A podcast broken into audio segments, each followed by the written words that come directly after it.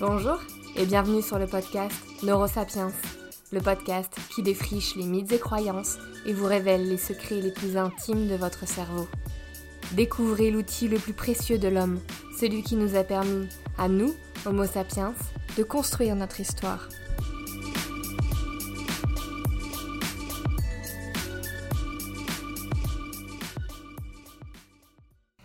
Bonjour à tous, j'espère que vous allez bien. Je suis ravie de vous retrouver cette semaine pour un épisode qui va changer d'habitude, vous allez voir, pour la simple et bonne raison que cet épisode, eh ben, il a été fait avec vous.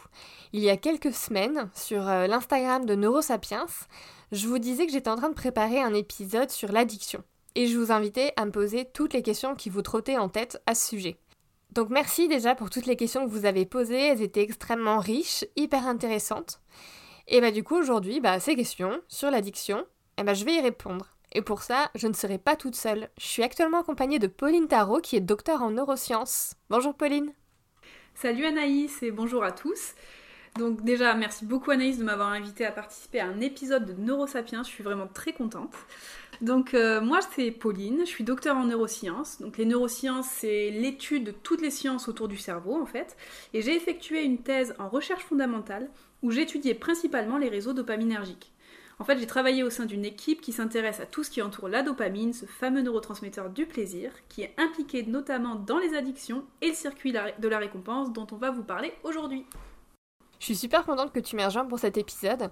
Euh, pour, ceux qui nous, pour ceux qui nous connaissent pas, en fait, avec Pauline, ça va faire plusieurs années qu'on se connaît. On a longtemps fréquenté euh, le même groupe d'amis, mais on s'est jamais vraiment parlé en fait de ce que faisaient euh, l'une et l'autre. Euh, et, à la sortie de Neurosapiens en septembre, euh, Pauline m'a envoyé un message.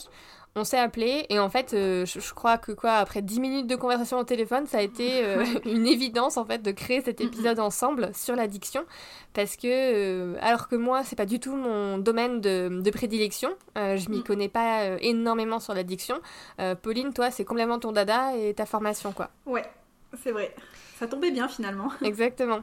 Donc du coup cet épisode, bah, va prendre la forme d'un Q&A, c'est-à-dire qu'on va reprendre toutes vos questions, enfin pas toutes, euh, parce qu'on n'a pas le temps malheureusement de tout y répondre, mais en tout cas celles qui étaient euh, revenues le plus, euh, le plus souvent, et on va y répondre. Allez, c'est parti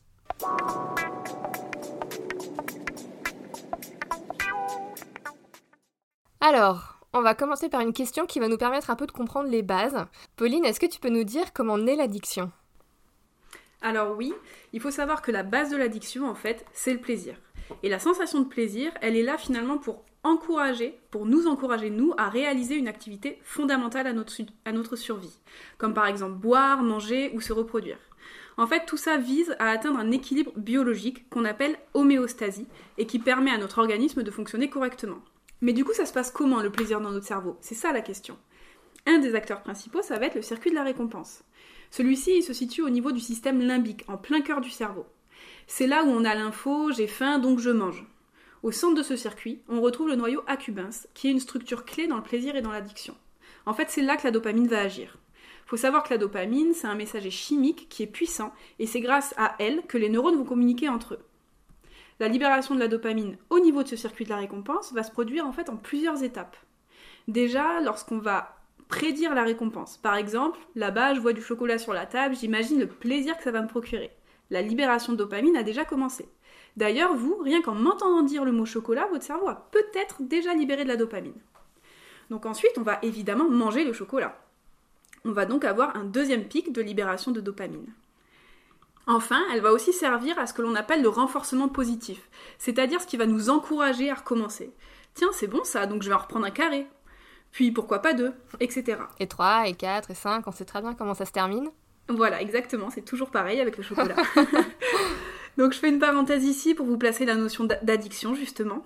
Il est important de comprendre que lorsque l'on goûte quelque chose de bon pour la première fois, le pic de dopamine qui va être libéré est bien plus fort que les fois d'après.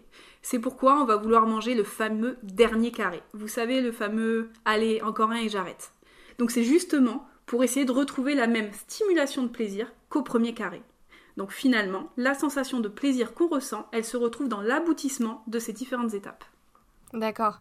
Et du coup, à quel moment on peut dire que c'est plus seulement un plaisir euh, qu'on appelle normal, un plaisir que tout le monde peut ressentir un peu au quotidien, mais que ça devient en fait une réelle addiction? Et eh bien justement, en fait, l'addiction va naître au moment où ce système-là va s'emballer et va venir créer un déséquilibre. Donc faut savoir qu'il y a d'autres circuits neuronaux que celui de la récompense qui vont être sollicités. Donc il y a le circuit par exemple qui est impliqué dans la mémoire, dans la motivation, l'apprentissage et même la prise de décision. Tous ces circuits sont aussi en action. La dopamine étant quasiment au centre de tous dans le cas du plaisir. Donc finalement, lors d'une addiction, le dysfonctionnement va se faire au sein de ces différents circuits et de leur communication. D'accord.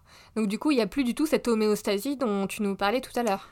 Voilà, exactement. En fait, les drogues, elles vont détourner le système de son fonctionnement normal. Et c'est un peu la répétition justement du comportement addictif qui va générer ce déséquilibre. Et ça, ça va mener à une perte de contrôle, une perte de motivation, et ça va nous pousser à rechercher une sensation de plaisir immédiate. Donc pour illustrer ça, je vais vous parler d'ailleurs de la découverte du circuit de la récompense, qui a été faite dans les années 50 par James Hodge et Peter Milner, donc euh, de façon un peu euh, par hasard d'ailleurs. L'expérience est assez simple. Ils avaient placé un rat dans une cage, et dans cette cage, il y avait un levier qui était mis à la disposition des rats. En appuyant sur ce levier, les rats étaient capables d'activer directement leur noyau accumbens grâce à des électrodes. Accumbens. Jamais su prononcer ce mot, je suis hyper euh, ravie de l'entendre dire par quelqu'un eh ben, Tu sais que moi, normalement, je dis toujours accumbens, enfin accumbens, je disais, et du coup, j'ai regardé sur YouTube comment ils disaient les scientifiques. Parce qu'en fait, ils disent ins, et moi, j'ai jamais dit comme ça, donc euh, je vais garder accumbens. Ah ouais. Donc, en appuyant sur ce levier, les rats sont capables d'activer directement leur noyau accumbens grâce à des électrodes qui ont été préalablement installées au sein de leur cerveau. Donc, en appuyant sur ce levier, ils peuvent engendrer une libération directe de dopamine et donc une sensation de plaisir. Cette expérience a montré un appui compulsif des rats, et finalement, les rats finissaient même par oublier de se nourrir, ce qui correspond quand même à un besoin vital. Ils ont donc fini par adopter un comportement nocif pour atteindre leur shoot de dopamine. D'accord, donc un comportement serait nommé addiction lorsqu'il n'y a aucun contrôle dessus. En fait, que la recherche de, ce plaisir précis va se faire complètement au détriment des besoins vitaux, euh, comme dormir, euh, s'alimenter ou aller au travail. Ouais. Ok. Et donc du coup, ça, ce serait vraiment l'élément qui nous permettrait de reconnaître qu'on est dans une situation d'addiction et qu'on n'est pas seulement dans une situation de plaisir normal. Ok, donc du coup, en gros, tout ce qui procure du plaisir, peut entraîner une addiction. Donc que ce soit le sexe, le running, euh, le sport de façon générale, les réseaux sociaux, etc. Et du coup, j'aimerais faire un lien avec des questions qu'on a reçues. Euh, peut-on être addict à l'amour? Et à quel moment la passion devient-elle cérébralement et physiologiquement une addiction? Eh bien, c'est une très bonne question. Donc, euh, bah, vous l'avez compris, la dopamine, elle est au cœur des addictions et c'est elle qui va nous procurer ce plaisir tant recherché et qui va nous donner cette, ce sentiment de satisfaction une fois qu'on l'a reçu. Donc, partant de ce principe, faut savoir que comme tu viens de le mentionner, tout ce qui est plaisant, tout ce qui nous procure en fait notre shoot de dopamine peut donc devenir une base d'addiction. Donc oui, en fait, on peut être addict à l'amour. Mais attention, il n'y a pas de définition scientifique reconnue ni de diagnostic pour une addiction à l'amour. Par contre, certaines études scientifiques ont pu montrer des similitudes entre l'effet d'un amour passionnel sur le cerveau et la consommation de drogue. En fait, qui d'entre vous, au début d'une relation amoureuse, n'a jamais ressenti une forte euphorie, une envie irrépressible d'être avec l'autre, un peu comme l'effet d'une drogue? Il a aussi été montré que ce que l'on ressent pendant une rupture amoureuse peut, dans certains cas, s'apparenter aux sensations de manque pendant le sevrage à une drogue. Donc si je vous dis manque de sommeil, mauvaise humeur, manque de plaisir, pas envie de manger, je pense que la plupart d'entre vous peuvent s'y retrouver sans forcément avoir pris de drogue, non? Donc finalement, il y a certains circuits neuronaux qui sont activés pendant un amour passionnel, par exemple, qui sont les mêmes activés pendant l'addiction à une drogue. Il y a une autre étude d'ailleurs de chercheurs qui a été faite et qui a mis en avant l'implication du système de la récompense via un IRM sur des patients se sentant profondément amoureux. Et dans ces recherches-là, ils ont montré que les zones de ce circuit riche en dopamine donc étaient les plus activées ces mêmes régions activées lors d'une addiction à la drogue, vous l'avez compris maintenant. Donc pour finir sur euh, cette question, j'aimerais juste vous parler d'une autre molécule de la dopamine. Il s'agit de l'ocytocine, peut-être que vous en avez déjà entendu parler. On l'appelle aussi hormone de l'attachement ou hormone de l'amour. L'ocytocine, elle va jouer un rôle super important dans tout ce qui est relations sociales, attachement, etc. Et c'est aussi cette hormone-là qu'on va libérer pendant un orgasme, par exemple. Et donc il a été montré que l'ocytocine pouvait influencer le processus neurobiologique de l'addiction et aussi qu'elle était intimement liée à la libération de dopamine. Coïncidence Je ne crois pas. Mais dans tous les cas, euh, si addiction à l'amour existe, elle n'est pas vraiment néfaste, ou en tout cas elle est beaucoup moins néfaste pour l'homme euh, que des addictions à la drogue, à l'alcool ou, ou, à la cigarette par exemple. Typiquement, les personnes qui sont addictes à la drogue, à l'alcool ou à la cigarette, elles savent que ces substances euh, mettent leur vie en danger, elles le savent parfaitement. Mais du coup, pourquoi la majorité du temps n'arrive-t-on pas à s'arrêter de fumer ou à consommer de la drogue, bien qu'on sache que c'est mauvais pour nous?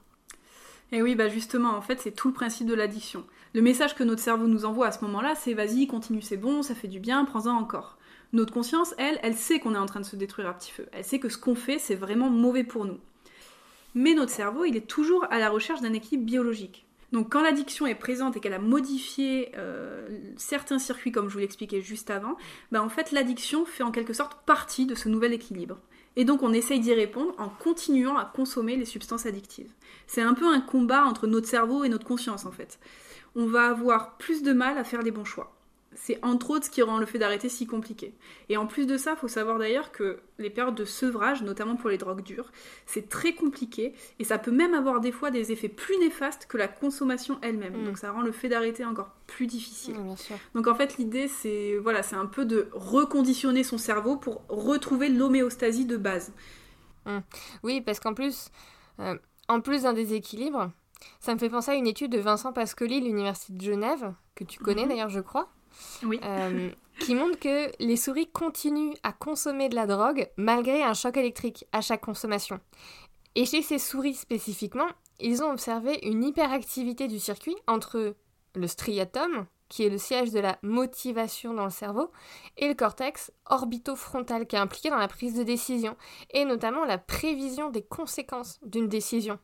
Donc les souris, en fait, qui vont continuer de se droguer malgré le choc électrique, aurait une sorte d'anticipation de la drogue comme une récompense qui est complètement exagérée. Ou alors il sous-estimerait les retombées négatives du choc électrique. Donc c'est comme si en fait l'addiction, dis-moi si je me trompe, mais c'est comme si l'addiction allait venir altérer la balance coût-bénéfice du comportement qui donne du plaisir, en faveur forcément du comportement addictif. C'est exactement ça, oui. C'est justement cette balance coût-bénéfice qui est altérée quand justement on veut prendre une décision d'arrêter de fumer et que c'est difficile, donc c'est pour revenir sur la question d'avant, euh, si c'est si difficile que ça, c'est qu'on a du mal à prendre les bonnes décisions. D'accord. Et donc autre question qu'on a reçue, sommes-nous tous égaux face au risque de tomber dans une addiction? Et est-ce qu'on pourrait définir un profil typique des personnes pour qui il est plus facile de tomber dans l'addiction? Ben en fait, comme c'est le cas pour beaucoup de pathologies, non, nous ne sommes pas tous égaux face à l'addiction. En fait, la vulnérabilité à développer une addiction, elle varie d'un individu à l'autre on réagit pas tous pareil à la consommation de telle ou telle substance psychoactive. Et de la même façon, on n'a pas les mêmes comportements face à différentes choses, par exemple face aux réseaux sociaux, face au sport, face à quand on écoute de la musique, etc. Donc, il y a différents facteurs qui vont être impliqués, euh, et ces différents facteurs-là, on peut les regrouper en deux grandes catégories. On a des facteurs intrinsèques, donc c'est tout ce qui va être défini par notre génétique, mais attention, il est vraiment important de comprendre qu'il n'y a pas de gène de l'addiction. Dans ces facteurs intrinsèques, on retrouve aussi euh, le facteur de l'âge, du sexe, de notre profil comportemental. Par exemple, est-ce qu'on va avoir des difficultés à se contrôler? Est-ce qu'on va être impulsif? Est-ce qu'on va bien résister au stress ou pas Etc. Et ensuite, on va aussi avoir les facteurs extrinsèques. Donc ça, c'est tout ce qui correspond plutôt à l'environnement dans lequel on évolue. L'environnement familial, social, professionnel, économique, etc. Donc tous ces facteurs-là peuvent avoir un impact sur notre vulnérabilité à développer une addiction. Et est-ce que c'est plus facile pour une personne qui est déjà addicte à quelque chose de compiler, si je puis dire, les addictions, de devenir polyaddict en quelque sorte? Alors, ben, ce que je peux dire ici, c'est que, comme on l'a expliqué, être addict, c'est en fait avoir un dysfonctionnement des circuits neuronaux spécifiques, notamment celui de la récompense, de la prise de décision, etc. Donc, si on est addict à quelque chose, notre nouveau circuit est déjà en place. Donc, par conséquent, ça peut laisser penser que ça nous rend plus vulnérables face à une autre addiction parce que le dysfonctionnement, pardon, est déjà en place en fait.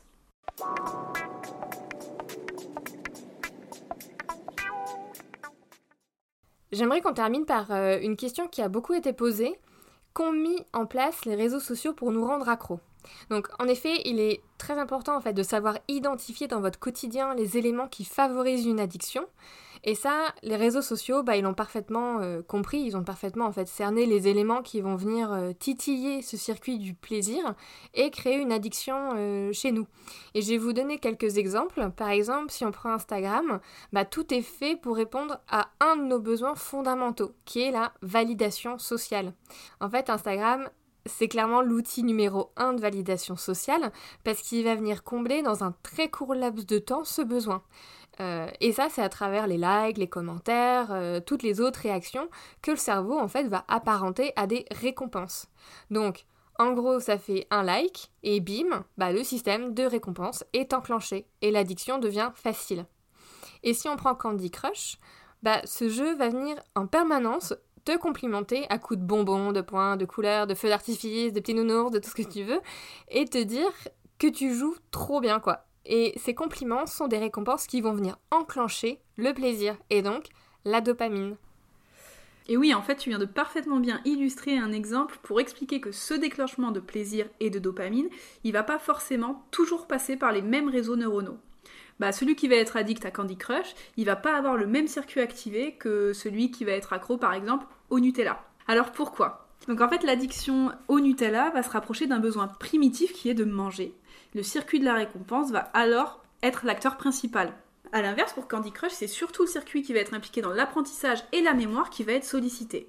En fait, il s'agit d'être addict plus à une habitude développée plutôt qu'à une substance consommée. Alors attention, juste ici la réponse est particulièrement simplifiée parce que les réseaux de notre cerveau sont quand même très complexes et s'entremêlent beaucoup. Donc en réalité, il s'agit plus de la conséquence des différentes interactions entre ces différents circuits. Hmm.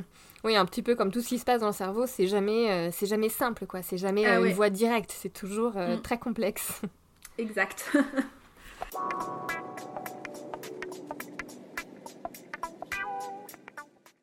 L'épisode sur l'addiction touche à sa fin. Merci beaucoup, Pauline, de ta participation. C'était vraiment chouette de t'avoir avec moi. Merci à toi. Alors malheureusement, comme je vous disais au début, on n'a pas pu répondre à toutes vos questions. Euh, on a essayé de retenir celles qui étaient revenues le plus souvent. Euh, mais on espère quand même que cet épisode vous a plu. Et pour ma part, je vous remercie de vos fidèles écoutes et je vous dis à dans deux semaines. Je vous remercie de votre écoute et espère que vous avez apprécié cet épisode. Si vous aimez ce podcast, vous pouvez nous le dire en commentaire, vous abonner ou nous noter sur iTunes et Apple Podcast. J'ai hâte de vous retrouver pour un prochain épisode. À dans deux semaines!